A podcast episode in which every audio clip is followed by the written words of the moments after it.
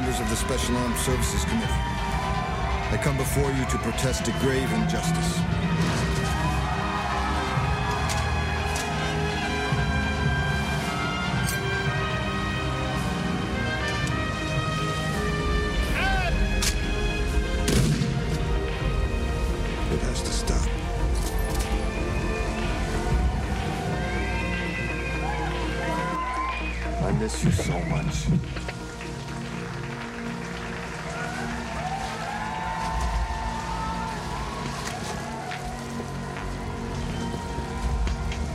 There's something I've got to do, Barb.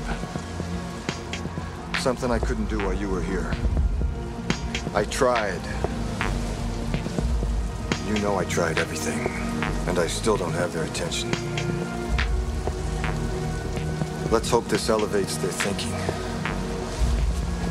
But whatever happens, please don't think less of me.